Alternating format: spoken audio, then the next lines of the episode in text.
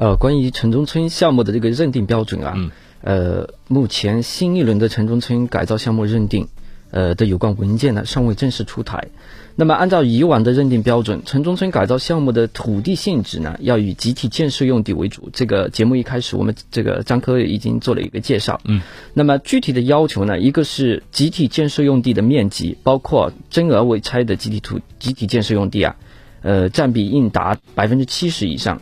那么另一个呢是城中村改造项目的范围要合理确定，防止随意扩大。那么优先要选择控制性详细规划已经覆盖的区域，嗯，并严格按照已经有的规划条件去执行。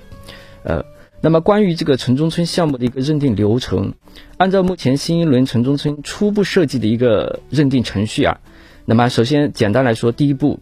那么各区要进行城中村改造的这个镇政府啊，要对拟改造的城中村地块首先开展一个调查。摸清房屋的呃，摸清里面地块里面的一个房屋、土地、人口等现状条件，嗯，那么提出一个具体的改造地块的一个四制范围。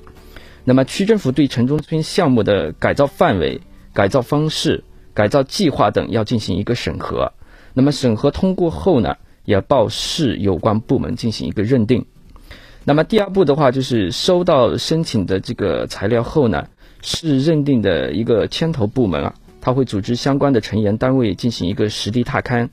那么联合会审后，对符合要求的城中村改造项目呢，报市政府批准。城中村改造项目呢，经市政府批准后，嗯，那么，呃，区区里面，那么从区里面来说，区城中村改造管理部门。比如说我们金山呃，我们金山区的话，它的这个城中村改改造的管理部门，目前来说就在我金山区房管局。嗯嗯。那么他会会他会会同区有关部门制定这个城中村改造的一个实施方案。嗯。然后方案做好以后呢，要报区政府批准。其中呢，改造范围、改造方式、改造计划等，就是说市政府已经批复认定的事项，不得擅自改变。呃，经区政府批准的城中村改造项目实施方案呢，还要。到这个市有关部门进行一个备案，